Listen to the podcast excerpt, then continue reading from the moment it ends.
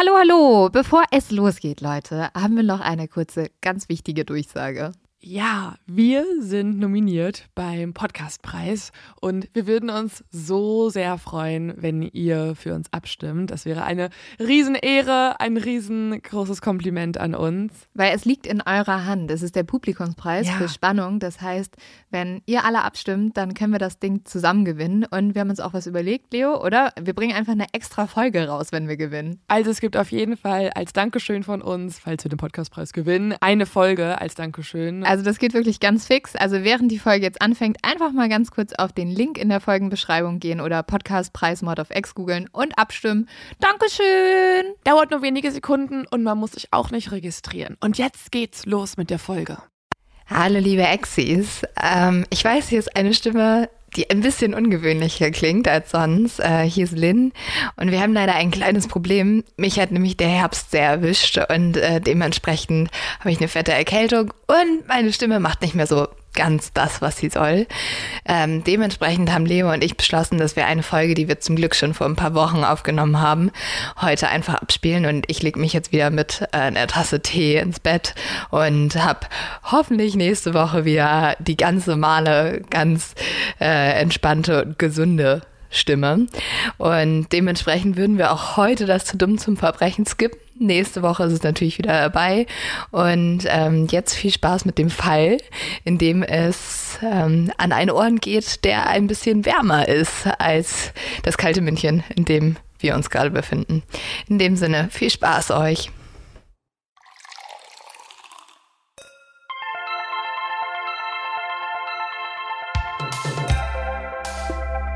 Mord auf Ex. Der internationale True Crime Podcast.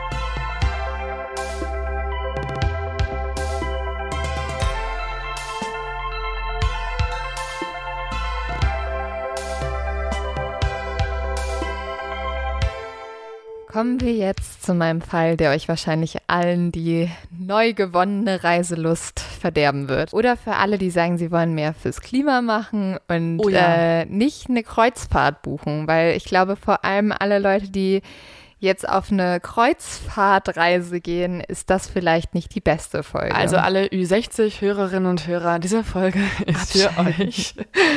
Ja, also Kreuzfahrten hatten tatsächlich mal einen richtigen Boom und waren total im Trend. Voll.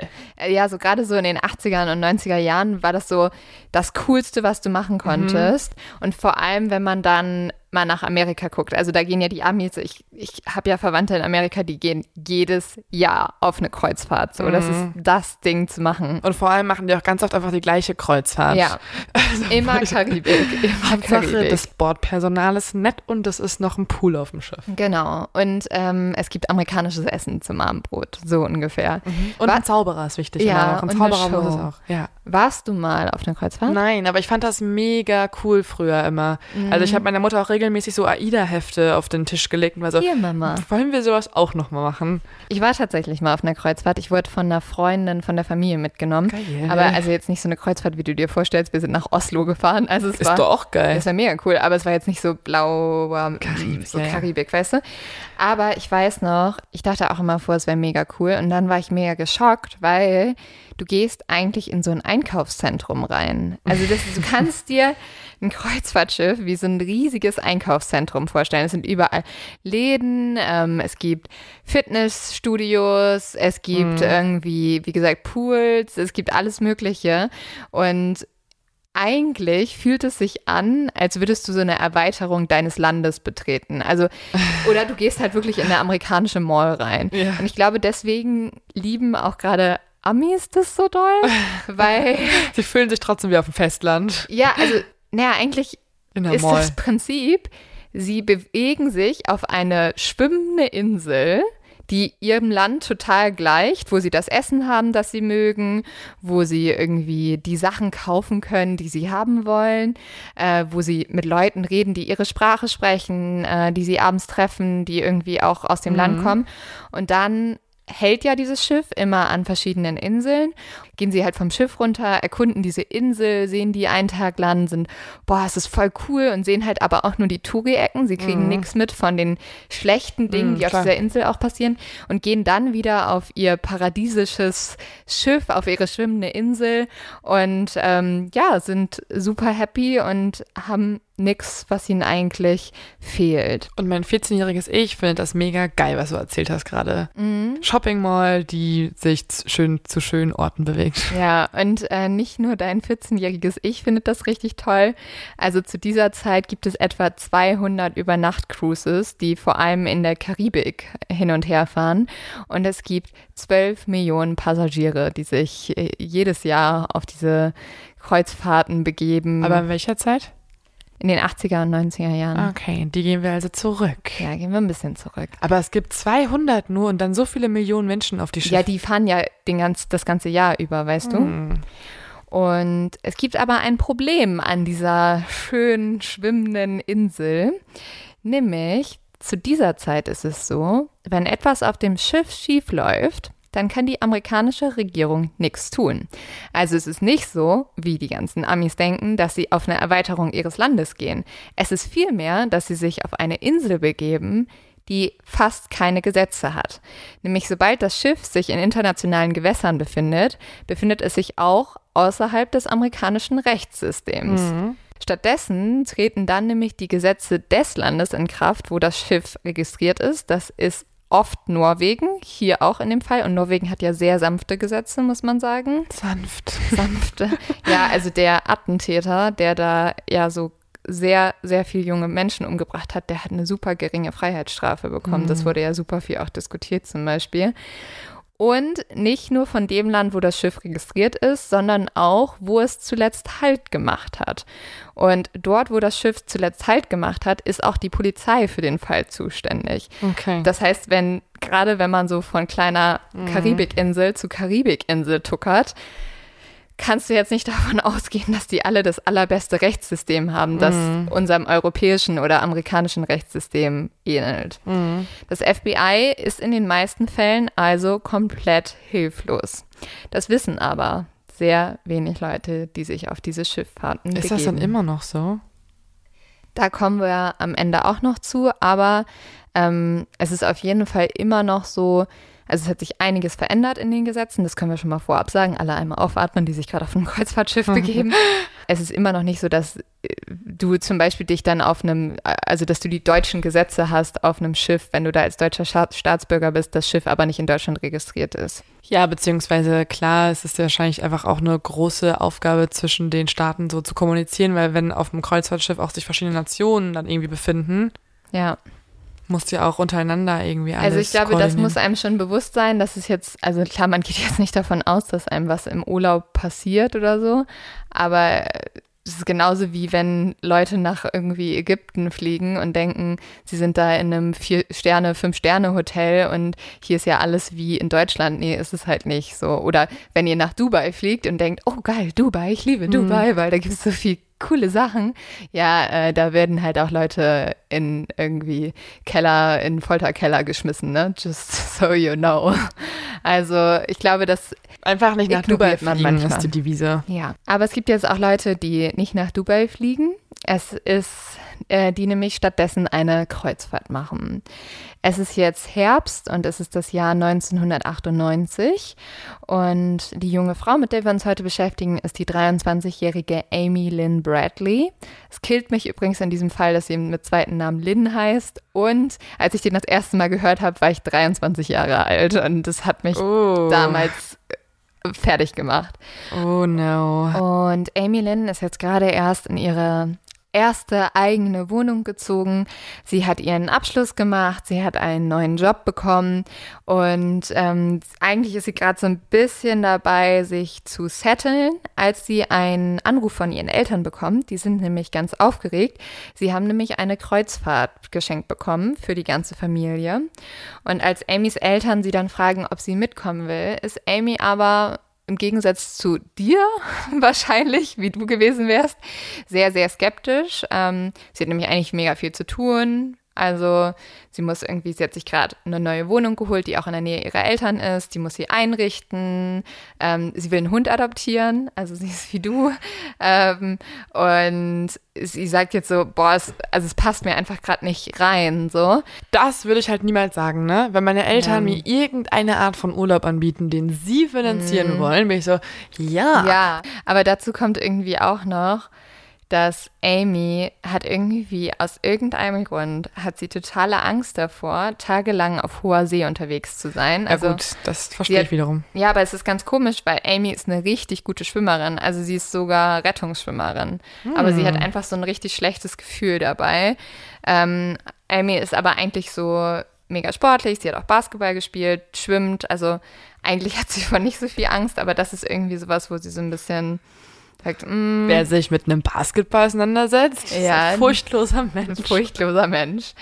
Und ja, ähm, Amy hat aber auch eine sehr enge Beziehung zu ihrem kleinen Bruder. Der ist 21 Jahre alt und hat gerade angefangen, bei einer Versicherung zu arbeiten. Und genau diese Versicherung hat auch der Familie die Kreuzfahrt geschenkt, so als irgendwie Einstellungsgeschenk bei so einer Versicherung würde ich auch gerne arbeiten übrigens. Und arbeiten die da oder sind die einfach eingetreten in die Versicherung? Nee, ähm, also der Bruder von Amy hat da gerade angefangen zu arbeiten. Und die haben halt ein super enges Verhältnis und deswegen bettelt ihr Bruder sie auch so ein bisschen an, oh Amy, komm doch bitte mit, so, es ist halt jetzt ein Familienausflug und wie schön ist das denn? Und da sind halt keine jungen Menschen, bitte komm ja, mit. Bitte komm mit. Und so überredet er dann auch Amy mitzukommen. Die Familie freut sich jetzt halt irgendwie auf sieben Tage in der Sonne, auf Cocktails in der Karibik und auf schöne Sonnenuntergänge und sie stellen sich das wie das komplette Paradies vor. Trotz allem hat Amy aber immer noch dieses schlechte Gefühl und sie weiß einfach nicht warum. Sie legt das jetzt aber so ein bisschen zur Seite. Einen Tag bevor die Reise losgeht, adoptiert sie dann noch einen kleinen Hund, welchen sie dem Namen Daisy gibt. Kommt Daisy auch mit? Nee, sie will Daisy abholen, wenn sie zurückkommt. Okay, also sie schreibt, sie, die adoptiert den Daisy, mhm. Daisy nicht, sondern sie sagt es einfach zu. Doch, sie, also sie unterschreibt schon alles und so und sagt, ich hole ihn in einer Woche ab. Okay. Also sie ist ja nur eine Woche auf dieser, mhm. auf dieser Kreuzfahrt. Kurz bevor die Familie abfährt, schickt Amy noch mehrere Postkarten aus Puerto Rico an ihre Freunde. Und in einer der Postkarten schreibt sie zum Beispiel, Hey Girl, es ist traumhaft hier. Pass auf dich auf und sag Madison und Niles Hallo. Ich werde am Samstag um 10 Uhr zurück sein. Bis bald. Und am Samstag, dem 21. März 1998, startet dann das Kreuzfahrtschiff mit der Familie Bradley an Bord von San Juan in Puerto Rico. Also da sind sie halt erst hingeflogen. Die Reise soll, wie gesagt, sieben Tage gehen und unter anderem in Aruba, in St. Martin und in der ganzen Karibik halt machen. Als jetzt Amy aufs Schiff geht und sie merkt, wie aufgeregt alle Leute sind, wie alle sich freuen, geht auch so ein bisschen ihre Angst weg. Und auch gerade, weil sie sieht, dass es Tausende an Crewmitgliedern gibt. Es gibt ganz viele Gäste. Und vor allem fühlt sie sich halt auf diesem Luxusdampfer einfach nicht so wie auf einem Schiff, weil mhm. halt der so groß ist. Ja, ja, du verlierst, glaube ich, auch irgendwann so ein bisschen das Gefühl dafür, dass es halt ja. immer noch ein, eine eigene Insel ist, sondern es wird dann tatsächlich eher wie einfach eine Stadt auf, auf dem, auf dem Flug, genau. auf dem Wasser. Ja, so fühlt sich das so ein bisschen an.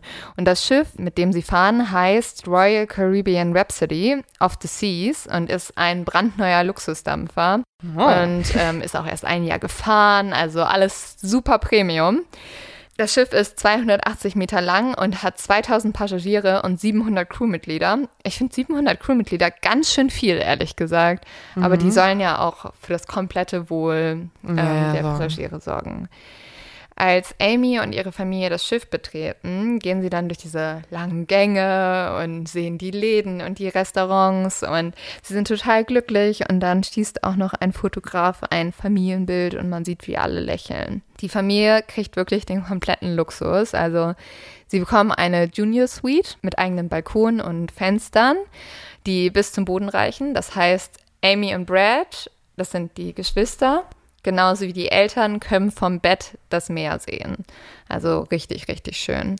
Amy hat auch ihre Kamera dabei und will ganz viele Fotos machen, weil sie will dann aus diesen Fotos eine Collage zusammenfügen, welche sie auf ihren Wohnzimmertisch kleben will. Und jetzt legt das Schiff ab und Amy sieht nur sie sitzt dann in der Suite und guckt aus diesen endlos langen Fenstern und sieht, wie die Lichter von Puerto Rico immer kleiner werden. Mhm. Die nächsten Tage verbringen Amy und ihre Familie dann genauso, wie wir es uns wahrscheinlich vorstellen. Sie sitzen am Pool, sie gehen abends schön essen, schlendern durch die Läden und tagsüber machen sie halt Tagesausflüge an den Inseln. Und ja, langsam weiß Amy gar nicht mehr, warum sie überhaupt nicht mit auf die Cruise wollte, weil es ist wirklich so ein super schöner Familienurlaub. Ein Grund, warum die Familie Bradley sich auch so wohl fühlt und die Cruise so gerne mag, ist, weil die Crew super freundlich ist. Also ich weiß nicht, warst du mal irgendwann in so einem TUI-Urlaub oder sowas? Mm, nee. Meine Familie ist immer auf eine Insel gefahren. Wangerooge. Und da gab es keine Crewmitglieder. da war meine Mama das Crewmitglied. Ja, nee, aber also ich war tatsächlich einmal in einem TUI-Urlaub und ich glaube, das war das genau das gleiche Prinzip, weil da haben sich auch so die Animateure und so, die es da gibt oh, für die Kinder. Ich bin schon wieder neidisch. also jetzt wäre es mein Albtraumurlaub, weil die sind halt so, die setzen sich zu dir an den Tisch und sind so ein bisschen so, hey, wir sind deine besten Freunde, weißt du? Mhm. Und also genau das machen sie auf dieser Kreuzfahrt auch. Also die Crew spricht die alle mit Namen an, die plaudern beim Abendessen und ich glaube, so deren Hauptfokus ist, dass sich halt alle fühlen, als wären sie mit Freunden unterwegs und Familie und nicht jetzt mit Bediensteten sozusagen. Mhm. Eines Abends ähm, trifft sich dann die Familie Bradley mit Kollegen von Amys Bruder und alle essen jetzt gemeinsam.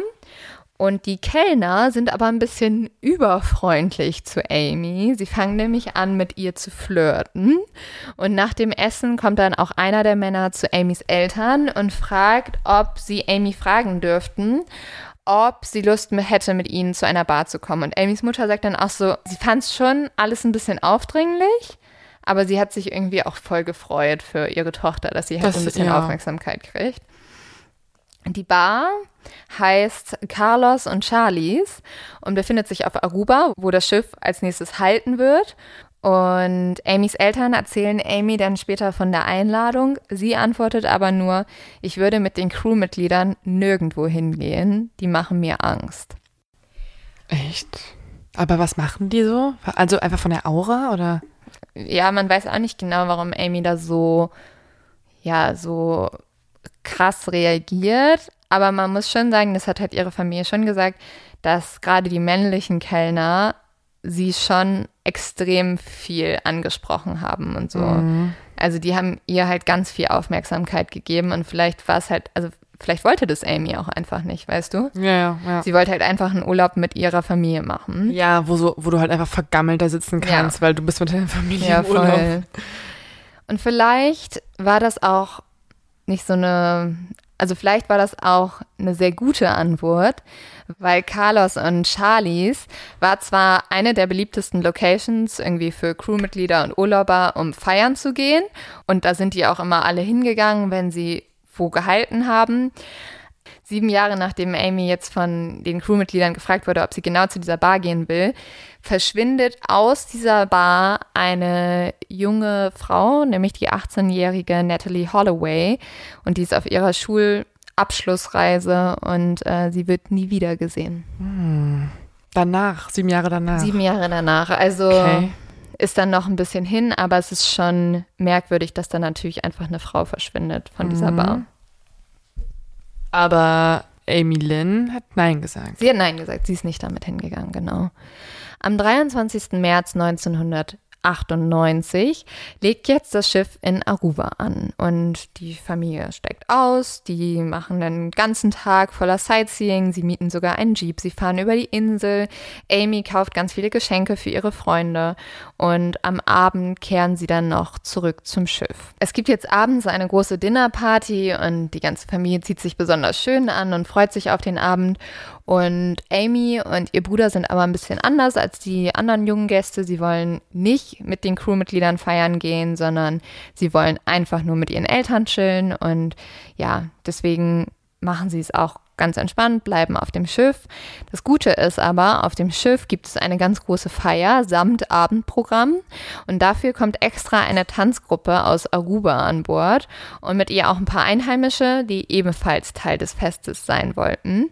Und die Bradley-Familie findet das ein bisschen komisch, weil also gerade die Mutter von Amy sagt so, ja, warum, warum kommen jetzt hier einfach Einheimische aufs Schiff, die halt nicht bezahlen und ich bezahle hier für dieses Programm und die dürfen. Aber heißt die Karen. Ja, aber man muss schon sagen, also ich glaube, das wäre heute nicht mehr eine Option, dass einfach, also die Leute kommen einfach aufs Schiff, ne? Also da wird nicht kontrolliert, wer aufs Schiff kommt oder so. Mhm. Also die dürfen da einfach alle an Bord kommen. Während dieser Feier, wo alle irgendwie tanzen und es diese Vorführungen gibt, gehen Amy und ihre Mutter auf das vierte Deck, weil hier gibt es einen Fotografen, der auch schon die ganze Zeit Fotos gemacht hat und der hat sozusagen die Fotos ausgelegt und jetzt kann man sich seine Fotos aussuchen und die kaufen und mit nach Hause nehmen. Und die wollen sich jetzt Amy und ihre Mutter anschauen, aber es gibt etwas ganz Komisches bei diesen Fotos. Ich habe eine Vermutung. Was denn? Sie sieht im Hintergrund jemanden, der sie anstarrt. Nein, ähm, ganz anders. Es gibt keine Fotos von Amy. Es gibt von allen Passagieren gibt es Fotos außer von Amy. Hm. Und auch der Fotograf wundert sich, weil er weiß, dass er Fotos von Amy entwickeln lassen hat. Er verspricht dann auch irgendwie Amy und ihrer Mutter, ja, ich mache halt einfach neue Abzüge. Aber Amys Mutter wundert sich jetzt natürlich und fragt sich halt, wer würde denn Amys Fotos kaufen wollen, der nicht zur Familie gehört. Ja. Also das ist einfach ein bisschen merkwürdig. Die beiden denken sich jetzt aber nichts dabei, vielleicht war es auch ein Fehler und der Fotograf hat sie einfach nicht entwickelt. Und sie kehren zurück zur Feier, genießen den Abend. Amy gewinnt sogar so einen Limbo-Wettbewerb und sie freundet sich mit dem Bassisten der Band an, der von allen nur Yellow genannt wird. Die beiden trinken dann auch und tanzen zusammen und um 1.30 Uhr gehen Amys Eltern zurück auf ihre Suite auf dem achten Deck. Amy und ihr Bruder bleiben da und sie gehen jetzt mit der Schiffsband in den Tanzclub des Schiffes und da feiern alle weiter. Um circa 3 Uhr sehen noch mehrere Leute, wie Amy sehr eng mit Yellow tanzt. Ihr Bruder Brad geht dann kurz vor 3.30 Uhr schlafen. Und kurz danach beobachten noch mehrere Gäste, wie Amy zum Lift in der Nähe des Tanzfloors geht. Und da ist sie alleine. Zu dieser Zeit befinden sich in dem Tanzclub noch etwa 30 bis 40 Leute, welche noch am Feiern sind. Und das Gute an dem Kreuzfahrtschiff ist, dass jedes Mal, wenn jemand die Tür öffnet von der Suite oder von einem ganz normalen Zimmer, dass das registriert wird. Mhm. Und so kann festgestellt werden, dass Brad um 3.35 Uhr zurück aufs Zimmer kehrt und Amy fünf Minuten später kommt. Brad und Amy sitzen dann noch auf dem Balkon und quatschen noch miteinander. Brad wird dann aber müde und geht ins Bett und Amy schläft auf einer der Liegen auf dem Balkon ein. Amys Vater Ron sieht auch zwischen 5.15 Uhr und 5.30 Uhr, wie Amy auf dem Kabinenbalkon schläft. Er sieht zwar nur so ihre Beine, aber sieht, dass diese Beine sich nicht bewegen und geht deshalb davon aus, dass sie schläft.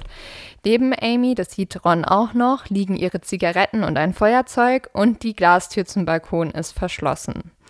Ron will jetzt Amy nicht wecken, weil sie hat ja die ganze Nacht gefeiert und denkt jetzt gut, die schläft da einfach ein bisschen ihren Rausch aus.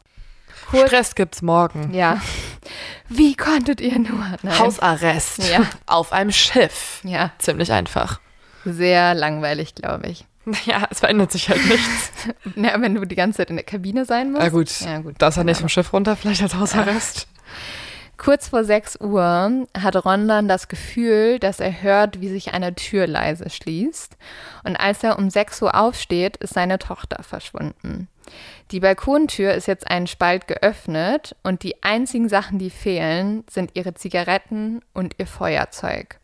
Komischerweise fehlen aber weder ihre Schuhe noch ihr Ausweis oder andere wichtige Dinge. Also sie ist einfach verschwunden. Ja, sie ist einfach weg. Und die Zigaretten, das Feuerzeug. Ja, also Ron denkt sich jetzt, ist halt ein bisschen komisch, weil normalerweise, wenn sie jetzt ans Deck gehen würde, um eine Zigarette zu rauchen, dann würde sie ja ihre Schuhe anziehen, oder? Du gehst ja nicht einfach ohne ja. Schuhe raus.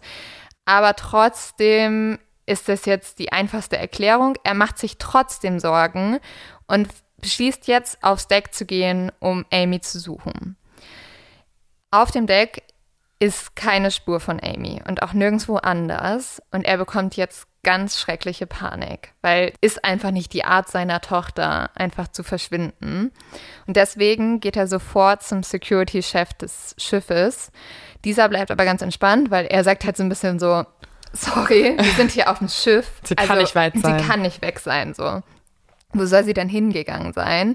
Und außerdem ist erst eine Stunde vergangen, seit Amy verschwunden ist und das Schiff ist halt sehr groß. Die ganze Bradley-Familie ist jetzt aber mittlerweile wach und alle haben Panik, weil mhm. alle sagen, das ist nicht normal, die haut nicht einfach ab. Sie suchen jetzt immer wieder das Schiff ab, laufen da halt wie so Wahnsinnige lang und schreien immer nach Amy. Mittlerweile hat das Schiff aber an der kleinen Insel Curacao angelegt und die meisten Gäste gehen jetzt von Bord. Die Familie Bradley geht jetzt richtig schnell zum Kapitän und sagen halt, ja, bitte stopp erstmal, dass die Leute von Bord gehen. Weil was ist, wenn irgendjemand Amy hat und mit ihr von Bord geht? Was ist, wenn Amy von Bord geht? Keine Ahnung. Wir müssen doch, bevor wir Amy nicht gefunden haben, können wir doch nicht Leute von Bord gehen lassen. Mhm. Und zweitens, sagt die Familie Bradley auch, können wir bitte eine Ansage machen, dass halt Amy vermisst wird? Und drittens können wir Fotos von ihr aufhängen, weil die Leute müssen ja irgendwie wissen, dass unsere Tochter weg ist. Und der Kapitän lehnt alle drei Sachen ab. Weil er sagt, ja, wir wollen ja jetzt nicht unnötige Panik verbreiten. Also wir können jetzt nicht einfach sagen, dass ein Mädchen verschwunden ist. Mhm. Er macht dann schließlich, nachdem die Familie den ganzen Tag lang ihn anfleht, nur eine Ansage, dass sich Amy bitte melden sollte, aber nicht, dass sie vermisst wird. Sie ist einen Tag lang jetzt verschwunden. Geht er denn davon aus, dass sie irgendwie, weiß ich nicht, besoffen in der hinten in der Küche rumliegt bei den Angestellten oder was ist deren Theorie? Ja, vielleicht denkt er halt irgendwie, dass sie auch bei jemand anders in der Kabine ja, okay. ist oder so. Aber also wir sind jetzt immer noch am Morgen des ersten Tages, wo Amy verschwunden ist. Und der Security-Chef fängt jetzt an, nach Amy zu suchen. Er trifft dabei auf Yellow, also der Mann, der an dem Abend noch mit Amy getanzt hat. Der sagt zum Security-Chef, ja, es tut mir zwar leid, dass Amy vermisst wird, also beziehungsweise der Security-Chef sucht sogar bei ihm in der Kabine. Ähm, aber Yellow bietet jetzt auch nicht an, nach Amy zu suchen, sondern er sagt einfach, ja, es tut mir voll leid, dass sie vermisst wird. Aber er weiß halt nichts. Sagt er. Sagt er, nee. Er sagt, er weiß nichts. Also weiß er was. Hm, vielleicht. Lügner. Der Kapitän, der P Kapitän sagt jetzt zur Familie, dass er glaubt, dass Amy über Bord gegangen ist. Das macht aber überhaupt keinen Sinn, weil natürlich bei einem Kreuzfahrtschiff sind jetzt die Regelungen nicht super niedrig gebaut, mhm. dass man mal eben so kurz mhm. runterfallen könnte. Und auch bei dem Balkon waren halt was super hoch. Es hätte, also Amy hätte halt bewusst über die Reling klettern müssen. Und also, springen müssen. Ja, Selbstmord begehen müssen. Mhm. Darauf deutet halt nichts hin. Sie Außerdem ist es auch nicht gerade beruhigender, wenn man einer Familie sagt, ach, stresst mal nicht, die wird das schon nicht gerade irgendwie vom Bord entführt, die ist einfach über Bord gegangen. Ja. Also, dann mach doch, dann, dann musst du doch die Kreuzfahrt äh, anhalten, oder? Und irgendwie Hilfsschiffe losschicken, direkt alles in Bewegung setzen, weil jemand über Bord gegangen ist. Was der Kapitän halt macht, weil er sagt halt, wenn sie über Bord gegangen ist, dann ist sie ja wahrscheinlich tot. Er ordnet eine Seeuntersuchung an, also dass sie nach der Leiche suchen sollen. Ähm, aber und das Kreuzfahrtschiff tuckert weiter, die nee, Zauberer die ja, machen weiter ihre die, ja, Tricks und alle. Die liegen ja gerade im Hafen. Ja. Aber es wurde halt, du musst dir vorstellen, es wurde immer noch keine Durchsage gemacht, dass Amy vermisst wird. Ja. Ey, hey. Und äh, sie suchen nach der Leiche, finden aber nichts. Und die Familie ist natürlich super hilflos, weiß irgendwie nicht, was sie machen soll. Und dann kommt ein Crewmitglied auf sie zu und sagt, ähm, wenn er sie wäre, würde er aussteigen und in Curacao nach Amy suchen. Und das macht die Familie dann auch und sie kontaktieren gleichzeitig das FBI, also die amerikanischen Behörden.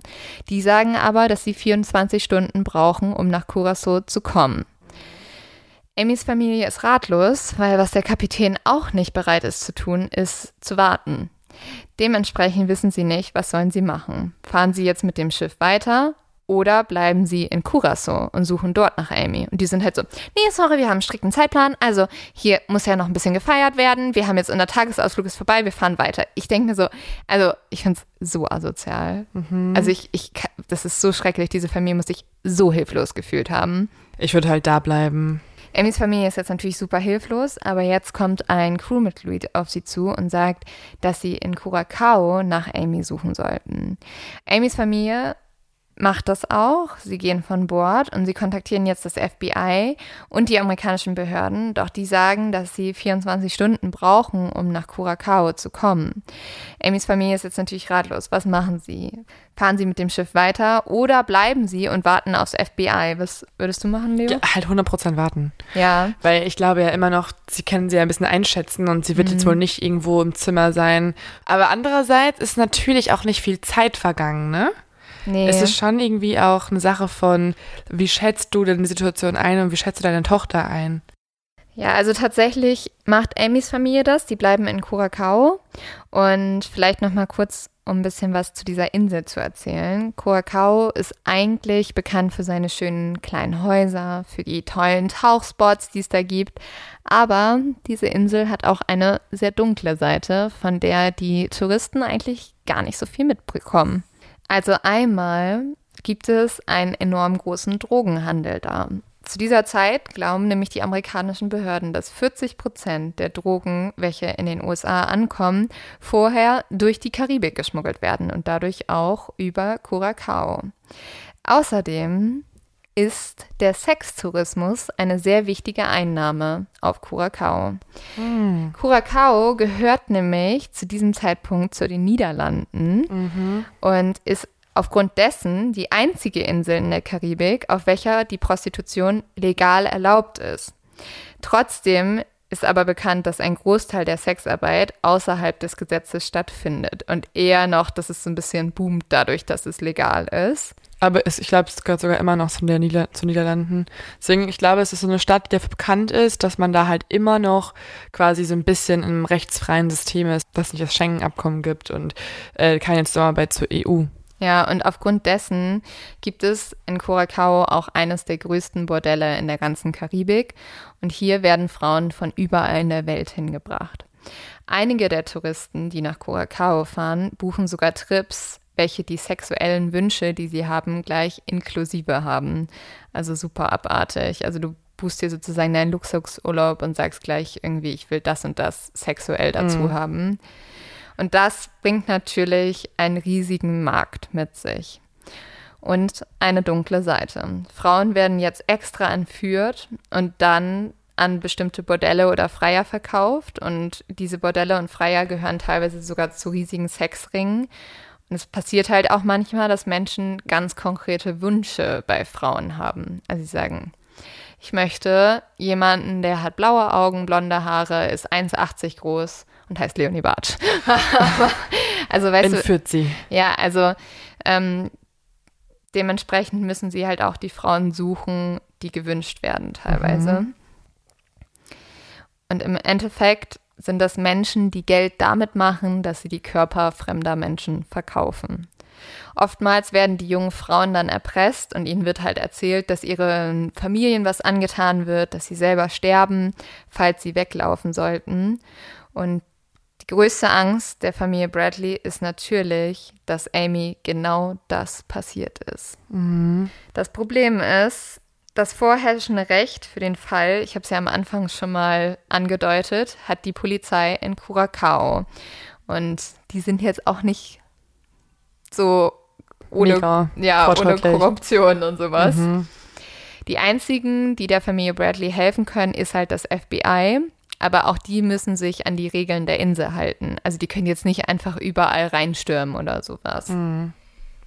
Und dadurch können die amerikanischen Behörden auch nicht einfach das Schiff anhalten, sondern sie müssen sich nach den Gesetzen der Crew richten, dürfen nur da schauen, wo die Crew es ihnen erlaubt und dürfen auch erst das Schiff betreten, sobald die Rhapsody of the Sea das offiziell erlaubt.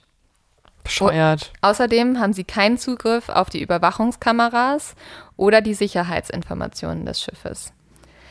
Das FBI spricht dann aber trotzdem mit der Crew und die Crew erzählt ihnen, ja, wir haben gar nicht auf dem ganzen Schiff nach Amy geguckt. Also wir haben nur so ein bisschen geschaut auf dem oberen Deck. Okay, wollt ihr es vielleicht mal nachholen? Ja, und die Familie Bradley bricht natürlich zusammen, weil sie sind ja nicht zurück aufs Schiff gegangen Und vielleicht war Amy ja noch auf dem Schiff und sie haben sie nicht gefunden. Sie dachten ja, dass das die Crew macht, weißt du? Ja gut, aber wenn sie noch auf dem Schiff wäre, dann ist es ja eigentlich eine gute Nachricht, oder? Weil dann wird es ja bedeuten, dass sie irgendwie wirklich nur da irgendwo abhanden gekommen ist, aber eigentlich halt da ist. Ja, oder ihr ist halt auf dem Schiff was passiert, ne? Könnte natürlich auch der Fall sein. Mhm. Am Donnerstag, den 26. März, darf das FBI dann endlich die Rhapsody of the Sea betreten und sie durchsuchen jetzt das ganze Schiff und schauen sich auch die Reling nochmal genau an und kommen danach zu dem Schluss, nichts deutet darauf hin, dass Amy gesprungen ist oder sich selber umgebracht hat.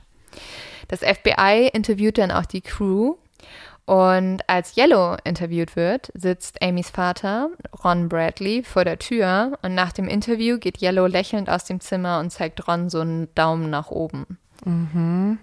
Yellow erzählt in seinem Verhör, dass er um 1 Uhr nachts noch einen Drink mit Amy getrunken hat, sie danach aber nicht mehr gesehen hat. Also laut seiner Aussage hat er Amy das letzte Mal um 1 Uhr nachts gesehen. Da viele Gäste Yellow und Amy aber zusammen gesehen haben, wie die auch so ganz eng getanzt haben, werden die Gerüchte immer größer, dass vielleicht Yellow was mit dem Verschwinden von Amy zu tun hat. Und dann passiert Folgendes. Zwei junge Frauen sprechen die Bradley-Familie an. Sie sagen, sie haben Amy gesehen, kurz bevor sie verschwunden ist. Sie haben sie nämlich um 6 Uhr morgens gesehen. Und das ist jetzt natürlich super spannend. Amy hat nämlich den Fahrstuhl in der Nähe der Disco verlassen. Und jemand war bei ihr. Yellow. Die zwei Frauen haben gesehen, wie Yellow und Amy zur Bar gegangen sind. Und Yellow hat dann die Musik angemacht. Er hat Amy einen Drink gegeben, der dunkel aussah. Also die zwei Frauen haben vermutet, dass es entweder Kaffee oder Cola ist. Und einen kurzen Moment später waren Amy und Yellow verschwunden. Zur selben Zeit ist dann nämlich Amys Vater Ron aufgestanden und hat angefangen, seine Tochter zu suchen. Die Frauen haben gesehen, wie wenige Minuten später Yellow erneut den Fahrstuhl verlassen hat. Diesmal aber alleine, also ohne Amy.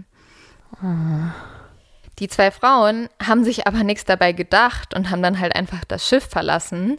Ähm, und tatsächlich hat es jetzt drei Tage gebraucht, bis diese Information zu den Bradleys gekommen ist, weil die zwei Frauen einfach vorher nicht wussten, dass Amy vermisst wird. Ja, weil ja keine Ansage Weil kam. ja keine Ansage kam. Aber das war halt sowas, das hätte man am ersten Tag rausfinden können und dann Boah. natürlich sofort Yellow verhören Kann müssen. man dieses Kreuzfahrtschiff verklagen? Ja, ähm, das kommt noch. ja. Währenddessen gibt es noch einen jungen Kameramann am Schiff, der äh, ganz viele Videoclips gemacht hat, um am Ende einen Urlaubsfilm zu machen, den er dann für die Gäste zusammenschneidet und ihnen verkauft. Und er erfährt auch jetzt erst, dass Amy verschwunden ist und er schaut sich jetzt alle Aufnahmen von der Party nochmal an und findet mehrere Videoclips, in welchen Amy zu sehen ist. Und zwar wurden die Videoaufnahmen kurz nach drei aufgenommen und man sieht, dass Amy kurz nach drei Uhr eng mit Yellow zusammen tanzt. Sie lachen, ihre Körper berühren sich und wenig später sieht man auch, wie die beiden Hände äh, halten. Als letztes gibt es dann noch ein Video, wo Amy beim Fahrstuhl steht und sie tanzt entweder so ein bisschen oder sie wartet auf den Fahrstuhl. Das ist schwer zu definieren.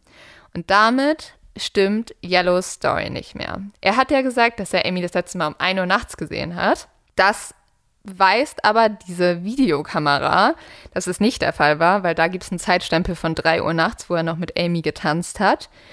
Außerdem gibt er jetzt an, dass er gar nicht diese Person sein konnte, die die Frauen gesehen hat, weil er sagt, ja, die Security kam halt bei mir um 6 Uhr morgens, hat nach Amy gefragt. Das stimmt aber auch nicht. Die Security kam um 8 Uhr morgens und somit hat er kein Alibi für den Zeitraum, wo er um 6 Uhr morgens noch als letzte Person mit Amy gesehen wurde. Also hiermit ist Yellow der Hauptverdächtige. Ja, auf jeden Fall. Was auch noch komisch ist, ist, dass Amys Bruder erzählt, dass er Yellow sehr früh morgens getroffen hat, vor 8 Uhr, also bevor die Security bei ihm war. Und die haben sich so zufällig auf dem Gang getroffen. Und Yellow hat zu ihm gesagt, es tut mir leid, dass deine Schwester vermisst wird.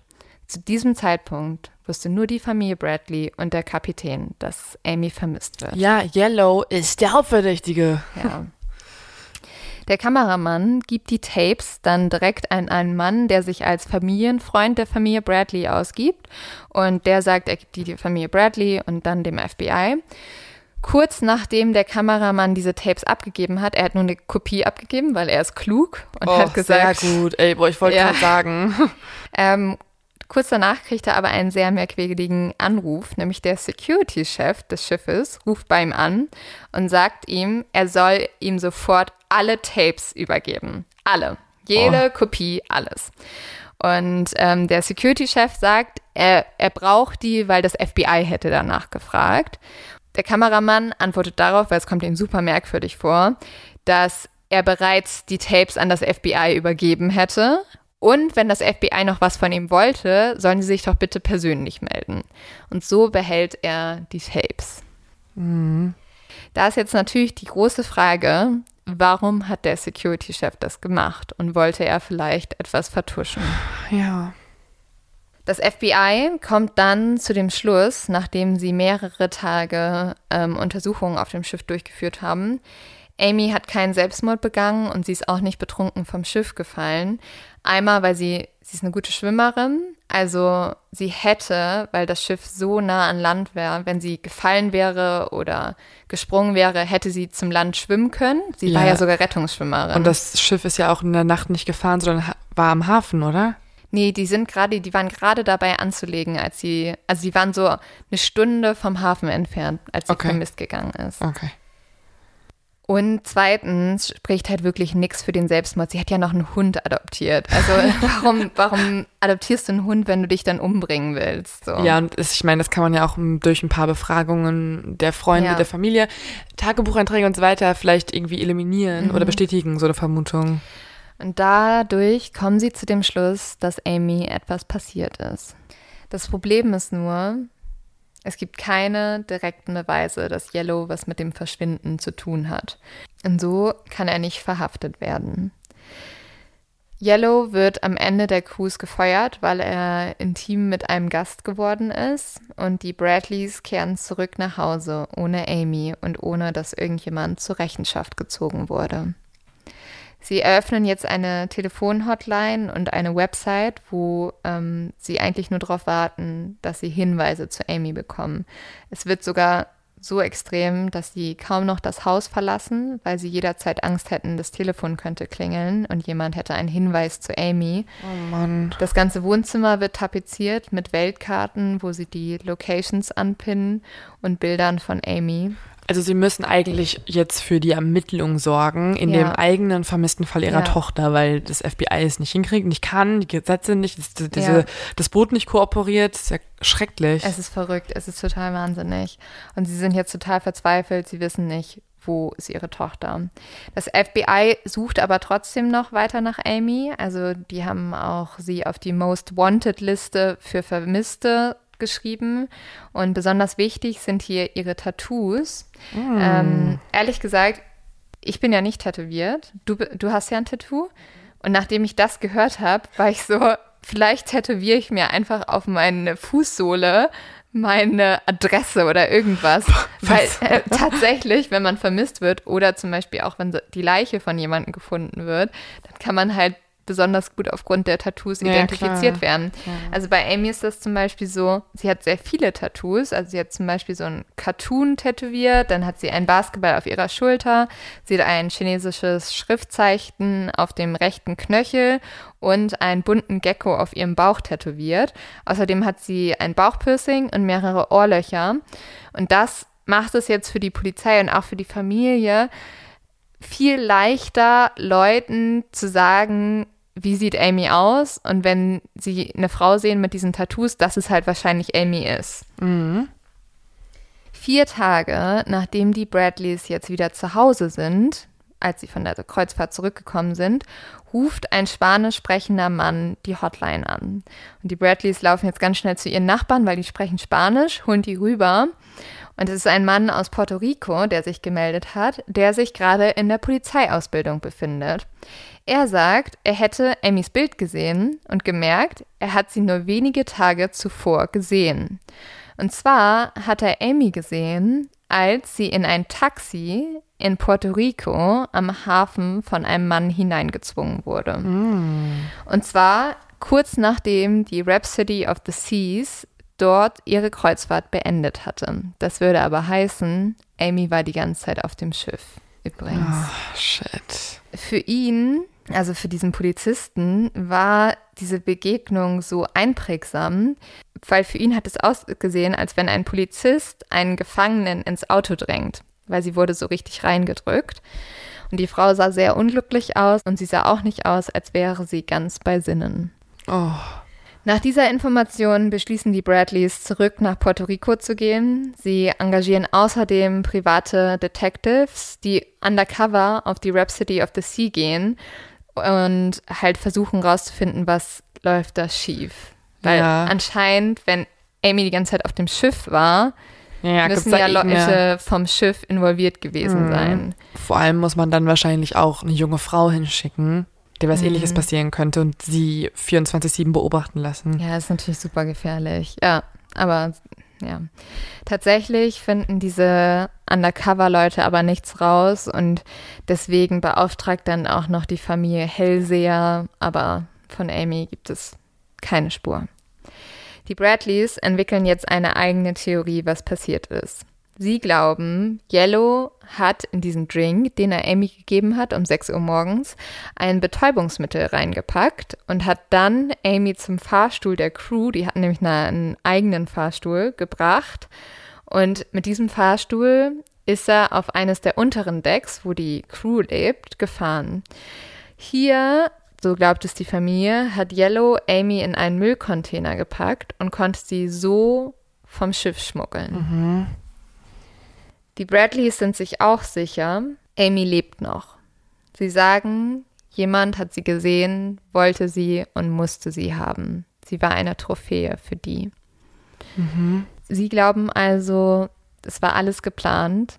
Sie erinnern sich an die ganzen merkwürdigen Sachen auf dem Schiff, also dass die Crew von Anfang an so interessiert an Amy war, dass ihre Fotos gefehlt haben, Ja, ja. ähm, das waren, sind alles so Hinweise für sie, dass sie glauben, es war ganz bewusst so und vielleicht sollte Amy sogar schon an diesem ersten Abend, wo sie abgelehnt hat, entführt werden. Das Schlimme ist jetzt, dieser Fall klingt ja so, so grausam, aber Amy ist nicht die einzige. 2006 gründen Angehörige von Menschen, die auf Kreuzfahrten vermisst gegangen sind, die International Cruise Victim Association. Diese Organisation schätzt, dass zwischen 1995 und 2012 mehr als 170 Personen auf Kreuzfahrten verschwunden sind. Und auch die UN Refugee Agency sieht die niederländischen Antillen, zu denen ja Curacao gehört, als eine der Regionen an, in welchen es besonders häufig zu Sexhandel kommt. Und das finde ich so absurd, weil das US Department of State deklariert auch die Top 5 Länder für Sexhandel und die sind China, Ungarn, Nigeria, Sierra Leone und die Niederlande. Ich hätte niemals gedacht, dass die Niederlande damit drin ist. Ja, die nehmen wahrscheinlich die Leute dann entgegen schön, ne? Für deren Straßen. Und halt die Inseln gehören halt auch dazu, ne? Also deswegen, ja. vielleicht auch deswegen. Und 2017 stellt die Organisation Dutch National Rapporteur on Traffic in Human Beings and Sexual Violence Against Children fest, dass in den Niederlanden und den zugehörigen Inseln jedes Jahr mehr als 6000 Menschen Opfer von Menschenhandel werden und etwa 4000 davon kommen in den Sexhandel. Viele sind junge Frauen, die sogenannten Loverboys zum Opfer fallen. Also ich habe tatsächlich mal mit so einer Frau in Deutschland gesprochen, weil das gibt es auch in Deutschland. Loverboys sind nämlich Männer, die so tun, als wären sie irgendwie dein Freund, dein Liebhaber. Und dann zwingen sie die Frauen zur Prostitution. Und zwar, also das wäre jetzt so, als wenn mein Freund, mit dem ich äh, knapp zwei Jahre zusammen bin, irgendwann so ankommen würde und sagen würde, Lynn, ähm, wir haben kein Geld mehr, ich weiß nicht, was ich machen soll. Könntest du auf so ein Geschäftsessen gehen mit so einem Mann? Und das, also die machen das so ganz gezielt und ähm, das ist ein ganz perfider Plan und dann machen die Aufnahmen davon und sagen dann, ja, wir zeigen das deiner Familie. Aber ich meine, sorry, aber Loverboy ist doch eigentlich in diesem Fall nicht so realistisch, weil da müsste sie ja jetzt erstmal in eine Beziehung mit jemandem kommen. Und nee. sie wird ja nicht entführt und führt dann eine Beziehung. Es müsste es ja, wäre ein Kidnapping eigentlich in diesem ja, Fall. Ja, es könnte eher. natürlich sein, dass sozusagen Yellow so eine Art Lockvogel ist, ne? Kein Loverboy, aber das habe ich ja auch eher erzählt, um zu erklären, woher kommen mhm. diese ganzen Menschen. Die anderen 2000 Opfer kommen nämlich wahrscheinlich aus dem Ausland und werden von großen organisierten Verbrechergruppen gekidnappt und gezwungen, für sie zu arbeiten. Das ist mhm. wohl eher Amy passiert. Die Frauen erfahren extreme Gewalt, sie werden ständig unter Drogen gesetzt, sie haben extrem schlechte Lebensbedingungen und sie werden am Anfang mehrmals vergewaltigt, damit sie sich fügen und damit sie vor allem brechen. Mhm. Am Ende ist es das Ziel, die Frauen so fertig zu machen, so drogenabhängig zu machen, dass sie sich gar nicht mehr trauen zu fliehen oder zu ihren Familien zurückzukehren. Sie werden auch immer wieder mit dem eigenen Tod und dem Tod der Familie bedroht. Die Bradley-Familie ist sich sicher, Amy wurde gezielt ausgesucht und ähm, sie wollen jetzt alles dafür tun, damit diese Menschen einfach Mitleid haben. Und sie veröffentlichen drei Wochen nach der Entführung ein emotionales Video, in dem sagen sie, bitte lassen Sie Amy gehen. Sie will doch nur mit ihrer Familie zusammen sein. Wir werden keine Fragen stellen und euch in Ruhe lassen. Bitte lasst Amy einfach gehen. Mhm. Oh Mann, vor allen Dingen, man kann ja auch einfach damit nicht abschließen. Das ist ja das Schlimme. Also man hat immer, immer Hoffnung. Und jetzt meldet sich noch ein anderer Taxifahrer bei der Familie Bradley. Und auch er sagt, dass er Amy in Curacao gesehen hat. Sie wäre anscheinend rumgegangen und hätte mehrere Leute nach einem Handy gefragt. Sie wirkte zwar sehr gestresst, aber nicht ängstlich. Aber das ist jetzt erstmal alles von Menschen, die sich melden. Und diese zwei Taxifahrer übergibt die Familie Bradley an das FBI und denkt halt, damit wird sich halt drum gekümmert. Mhm. Sie machen jetzt alles was sie tun können. Und das ist ja eigentlich das Schlimmste für Menschen, die ja jemanden haben, der vermisst wird. Aber natürlich das Einzige, was man tun kann, das ist nämlich Medienarbeit.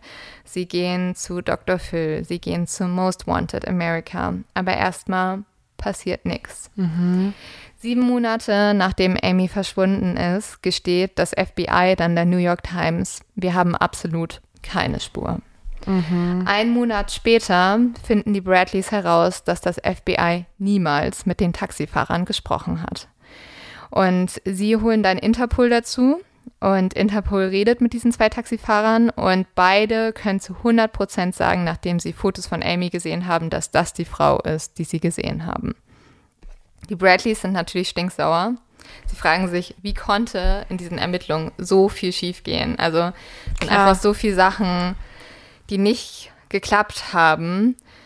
Ähm, zum Glück meldet sich jetzt aber ein Mann, nachdem er den Beitrag bei Most Wanted gesehen hat. Er sagt nämlich, er glaubt, dass er Amy am Strand von Curacao gesehen hat, und zwar fünf Monate, nachdem sie verschwunden ist.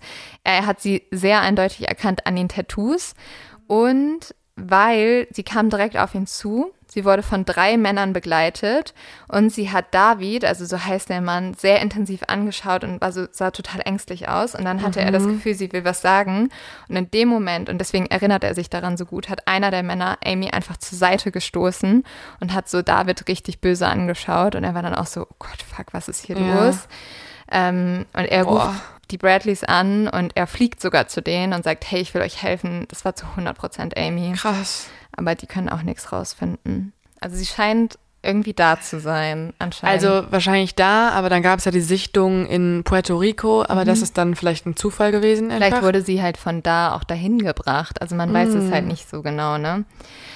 Im Juni 1999 beschließen Amys Eltern dann, Amy für tot zu erklären. Das ist ja jetzt auch schon knapp 20 Jahre ja. später. Das machen sie aber aus einem ganz bestimmten Grund weil sie wollen die Crews verklagen. Und das können sie nur, also sie wollen, dass die zur Rechenschaft ja. gezogen werden. Und das können sie nur, wenn Amy tot ist. Hm. Die Klage wird aber abgelehnt. Der Grund ist, dass sich über 100 Zeugen gemeldet haben, die gesagt haben, sie haben Amy sehr glücklich in Curacao leben sehen. Und aufgrund dessen denkt das Gericht jetzt, Amy ist einfach weggelaufen. Aber es ist total. Wie? Diese Zeugen haben sich jetzt beim Gericht einfach gemeldet oder wie?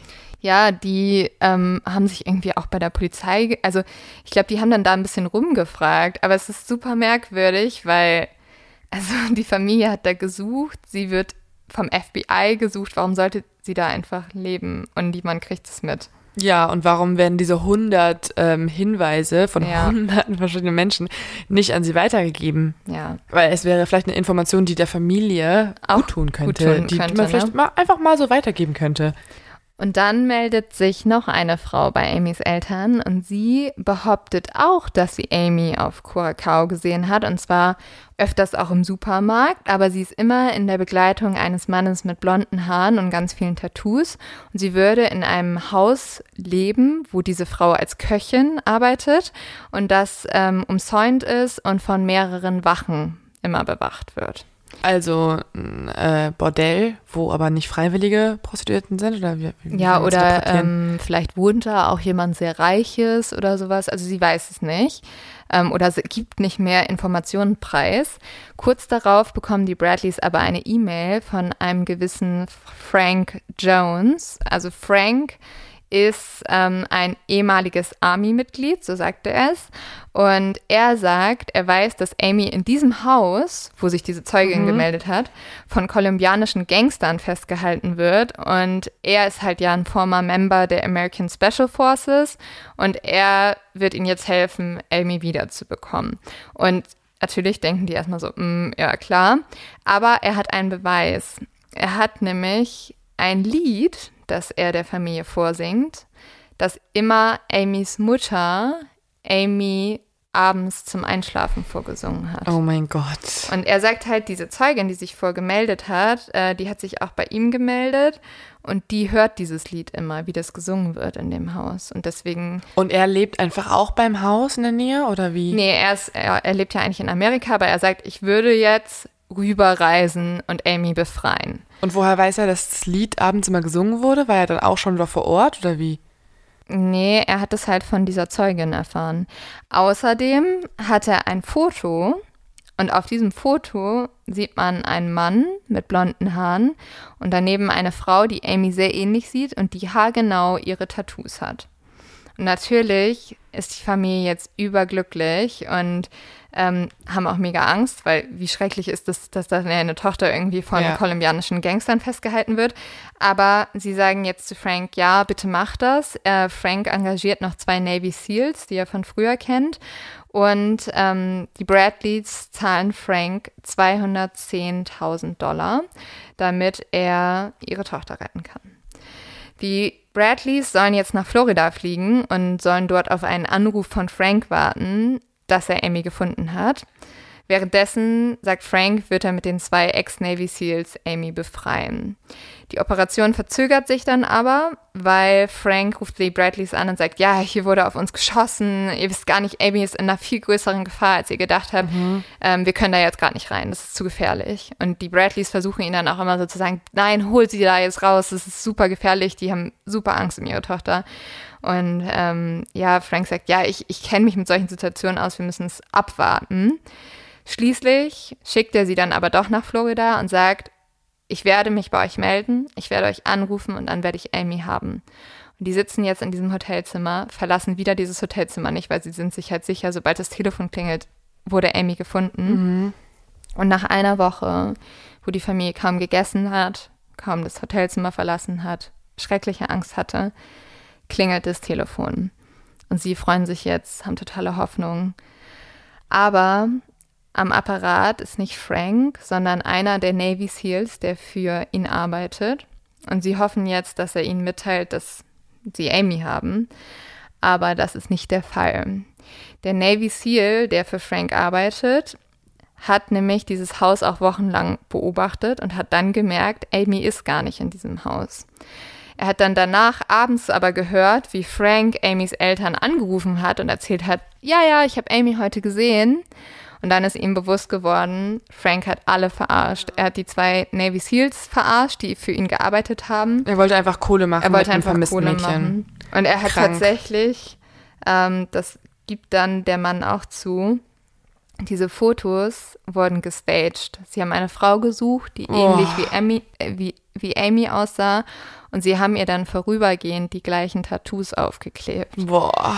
Wie schrecklich muss man sein? Wie schrecklich. Wurde der wenigstens verhaftet?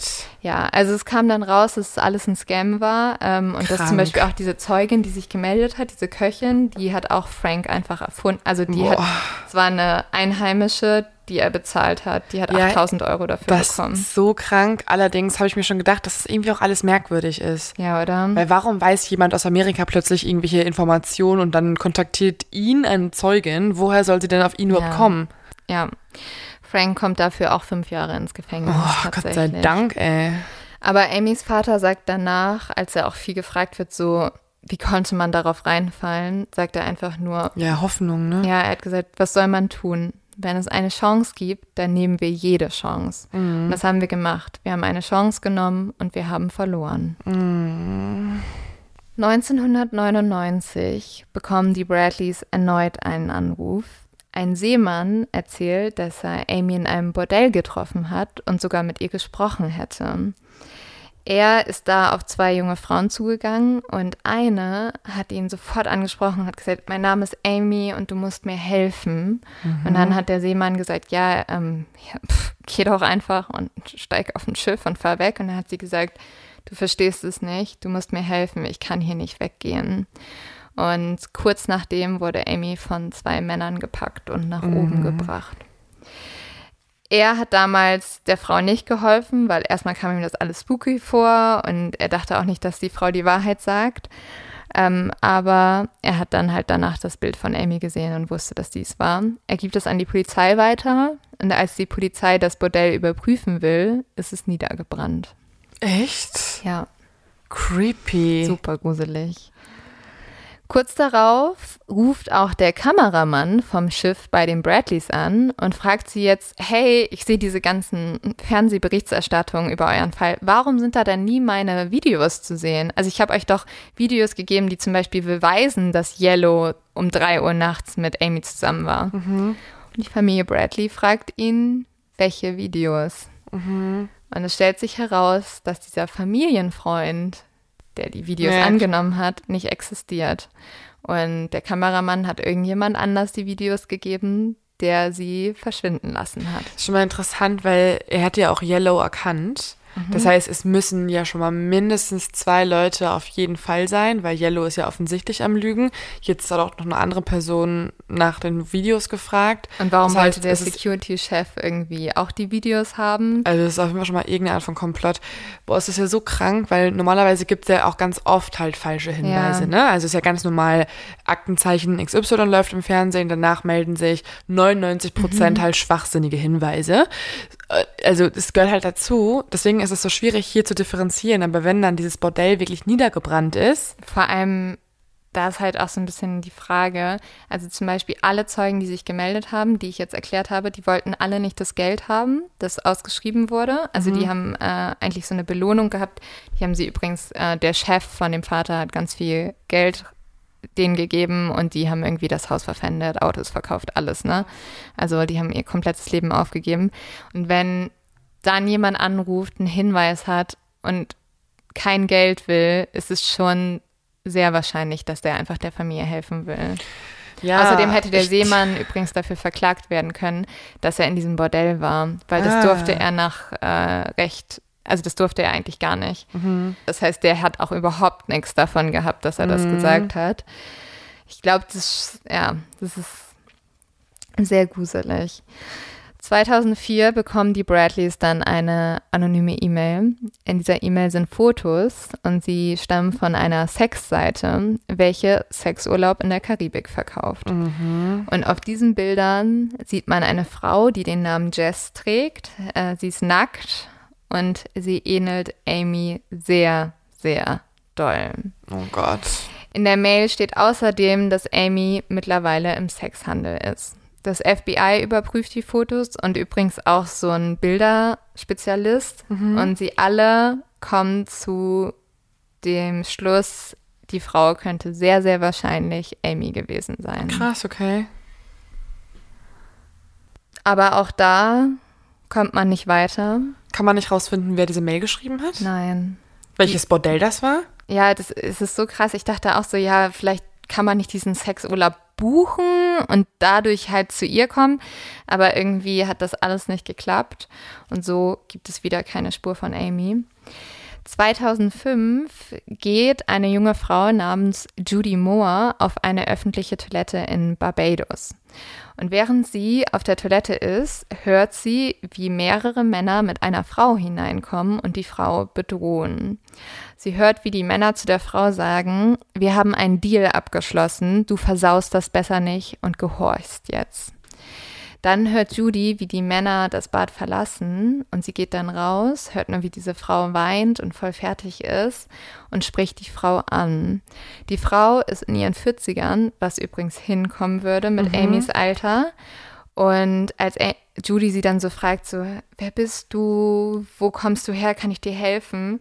Sagt die Frau, sie stamme aus Virginia, wo Amy herkommt. Und sie heißt eigentlich Amy. Wenige Minuten später wird dann die Tür wieder aufgerissen und Judy schafft es noch so, sich hinter der Tür zu verstecken. Und die Männer reißen die Frau raus und Judy ist komplett ängstlich, verstört, rennt sofort zur Polizei, zum FBI. Aber krank. Ähm, Amy wurde seit diesem Vorfall 2005 nie wieder gesehen. Krank. Und das ist das Schreckliche an diesem Fall.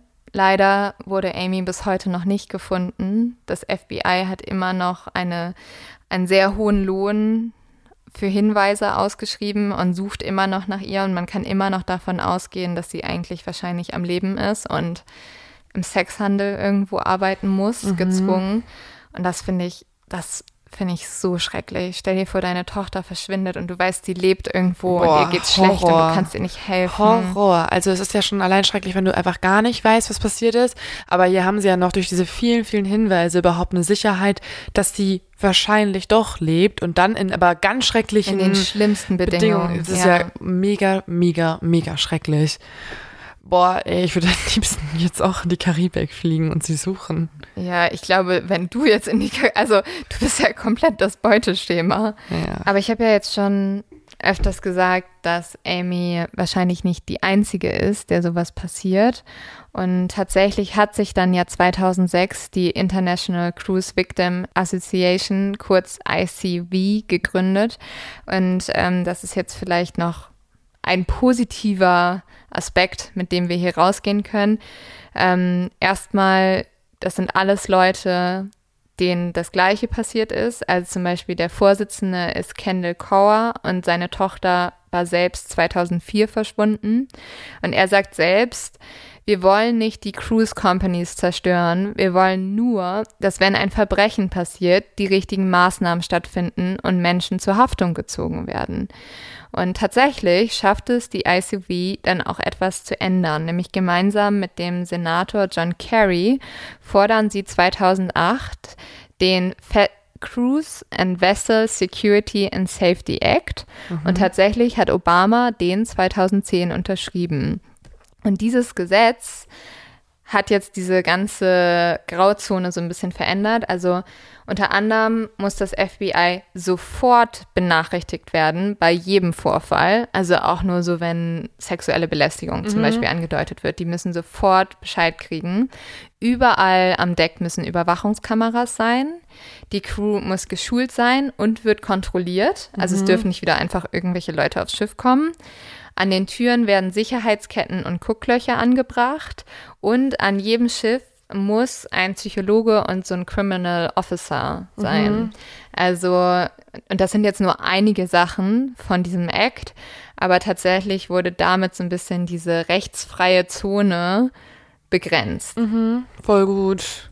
Und Cora, also diesen, die, der Vorsitzende, wo auch die Tochter verschwunden ist, sagt später, die Lektion hieraus ist, dass niemand die Kraft unterschätzen sollte, die Opfer haben, wenn sie sich zusammenschließen. Mm, ja, das hat man ja auch schon bei anderen Fällen, die wir behandelt haben, gesehen. Wenn Opferfamilien sich zusammenschließen, sind sie teilweise einfach besser als die Polizei. 2010 wird in Aruba ein Teil eines weiblichen Gebisses gefunden. Aber es gehört weder Natalie Holloway noch Amy. Aber man kann so feststellen, dass es wahrscheinlich zum Beispiel von einer Amerikanerin stammt. Aber bis heute weiß man noch nicht, Okay. wem dieses Gebiss gehört. 2016 gibt es vier verdächtige Todesfälle auf Kreuzfahrtschiffen. Einen übrigens auf der Royal Caribbean, also dem Schiff, wo auch Amy verschwunden ist. Es gibt sechs vermisste US-Bürger. Vier waren auf der Royal Caribbean. Was geht denn da ab, Und bitte? es gibt 62 sexuelle Übergriffe und 15 waren auf einer der Royal Caribbean Cruises. Ähm, Also ich fahre nicht mehr mit Royal Caribbean. Ich würde dieses Schiff gerne verklagen, obwohl ich nie da war. ja.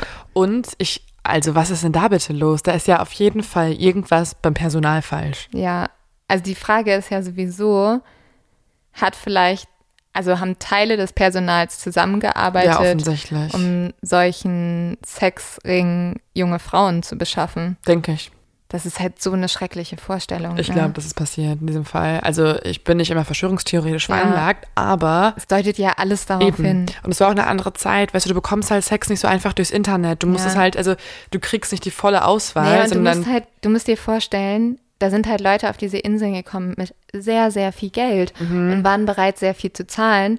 Und die wollten jetzt vielleicht auch manchmal westliche Frauen haben, Mhm. die ihnen die Wünsche erfüllen. Und die gehen da nicht einfach hin. So, Ich meine, also, es gibt ja die Geschichten, dass es passiert ist. Ne? Es Ja. gibt ja Artikel, es gibt halt einfach die Fakten.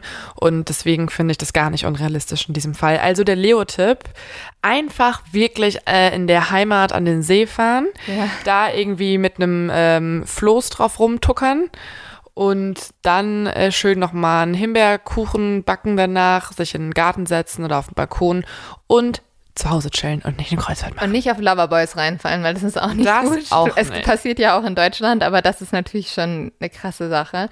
Übrigens sucht das FBI immer noch nach Amy. Wir werden auch mal ihr äh, Fahndungsplakat sozusagen veröffentlichen. Und es gibt auch eine Belohnung von 25.000 Dollar.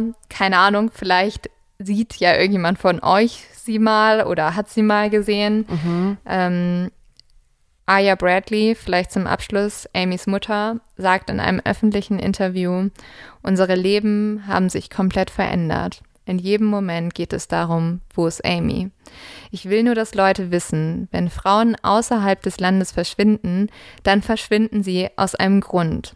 Es gibt tatsächlich Menschenhandel und Sexsklaverei. Wir sind uns zu 100% sicher, jemand hat Amy und wir wollen sie wiederhaben. Ich habe versucht, einen Deal mit Gott zu machen. Wenn wir Amy finden, dann kann er mich im Austausch direkt am nächsten Tag zu sich nehmen. Wenn Sie sagen, dass es der schlimmste Albtraum ist, haben Sie recht. Es ist wirklich der schlimmste Albtraum. Oh. Ja. Also wie gesagt nochmal, Amy wurde bis heute nicht gefunden. Und ja, die Familie hofft immer noch, dass sie irgendwo ist.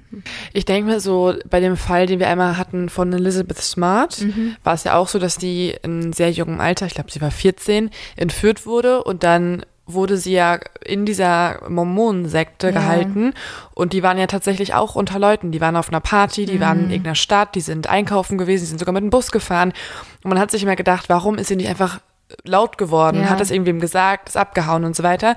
Aber ich glaube, das ist einfach unvorstellbar, wenn man in so einer Situation ist, dann ist man einfach so gebrainwashed irgendwann, dass man so schwach ist und es gar nicht mehr überhaupt als realistisch ansieht zu fliehen, sodass ich glaube, dass, dass sie dann diesen Leuten irgendwie schon Tipps gegeben hat, wie dem Seemann oder so, war wahrscheinlich schon so das Äußerste an Kraftaufwand, Und, was ja, ging. dass Leute gesagt haben, sie lebt da ganz normal, hat vielleicht auch damit zu tun, dass sie halt sich sozusagen abgefunden hat. Ja, und oder naja, dass sie halt glaubt, sie kommt von dieser Insel nicht weg. Mhm. Und ich sag dir zu 100 Prozent, wenn sie heute noch lebt oder in der Zeit, wo sie Mhm. irgendwie gesucht wurde, die wurde, glaube ich, so drogenabhängig gemacht, Mhm. dass sie auch immer wieder zurück zu den Menschen gekehrt ist, die ihr das antun.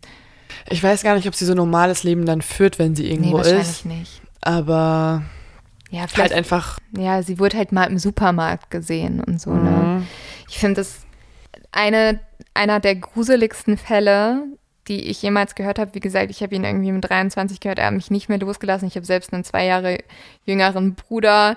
Ich weiß nicht, irgendwie, es hat alles so gepasst und ich habe so gedacht, so, Du warst auf der Ichter. ja, nein, aber so, stell dir vor, du gehst mit deiner Familie auf eine Kreuzfahrt. Es, das ist ja was, was wir auch jederzeit, also jetzt nicht wegen Klimawandel, aber dass man eigentlich macht und man, es ist ein Familienurlaub in der Karibik, das klingt ja traumhaft. Und dann verschwindet deine Schwester einfach. Es ist halt wirklich wie Taken auch, Es ne? ist wie Taken, eins Ja. zu eins. Nur leider, leider. Und ich hoffe, dass vielleicht taucht er irgendwann auf, aber Amy hatte halt leider niemand, der sie rettet. Boah, es nervt mich einfach, dass Yellow auf freiem Fuß ist. Oder Ja. einfach diese ganze Crew, Ja. weil wenn da so viele Frauen verschwinden, ist ja wohl auch irgendwas mit der Crew falsch. Also da Ja. kann man doch einfach, eigentlich könnte man jetzt schon alle verhaften, verhören lassen und dann wird man schon merken, wer da irgendwie mehr Also, zu tun hat. Bei Yellow ist auf jeden Fall irgendwas mega dubios. Ja, natürlich. Du musst dir vorstellen, er hat ihr einen Drink gegeben und danach wurde sie nicht mehr gesehen. Mhm. Und es gibt halt auch, also sowieso, ich habe mich da so ein bisschen reingelesen, es gibt so viele Fälle auch auf den Kreuzfahrtschiffen, Mhm. wo halt Frauen einfach betäubt und vergewaltigt wurden. Du kannst halt einfach nicht flüchten, ne? Nee. Das ist halt das Krasse. Du bist Yellow- einfach schon im Ja. Nest. Und Yellow ist ja auch erst an Bord gekommen mit der Band. Das ist auch so gruselig. Voll. Na, keine oh Mann, Ahnung. jetzt habe ich doch nicht mehr so Bock drauf. Also 14-jähriges Ich, äh, du willst es nicht mehr. Die Zukunft spricht zu dir. Und ich hoffe, dass wir mit unserem investigativen Part vielleicht irgendwann mal Was rausfinden. rausfinden können, was geht auf der Rhapsody of the Sea. Wirklich. Also TV-Sender Deutschlands, schickt uns bitte einfach äh, in die Karibik. Und gebt uns bitte einen Bodyguard mit. Ich möchte jetzt nicht im Sexhandel landen. Ähm, ja, also mega kranker Fall. Ich habe davon Ja. noch gar nicht gehört. Ich finde es krank und ich werde mich jetzt auf jeden Fall in irgendwelchen Mystery-Foren dazu weiter reinlesen Es und diese Fotos angucken vor ja, allem. einer der gruseligsten Fälle überhaupt. Also Leotipp, keine Karibikfahrt, Keine Karibikfahrt. keine Kreuzfahrt. Und ähm, ja, sonst wie immer, don't fuck with serial killers, Leute. Und falls ihr irgendwie diesen Podcast unterstützen wollt, gebt uns fünf Sterne, egal wo ihr gerade hört und abonniert, das ist ganz wichtig, abonniert den Podcast. Danke euch. Bis zum nächsten Mal. Bis dann, cheers! Ciao, ciao.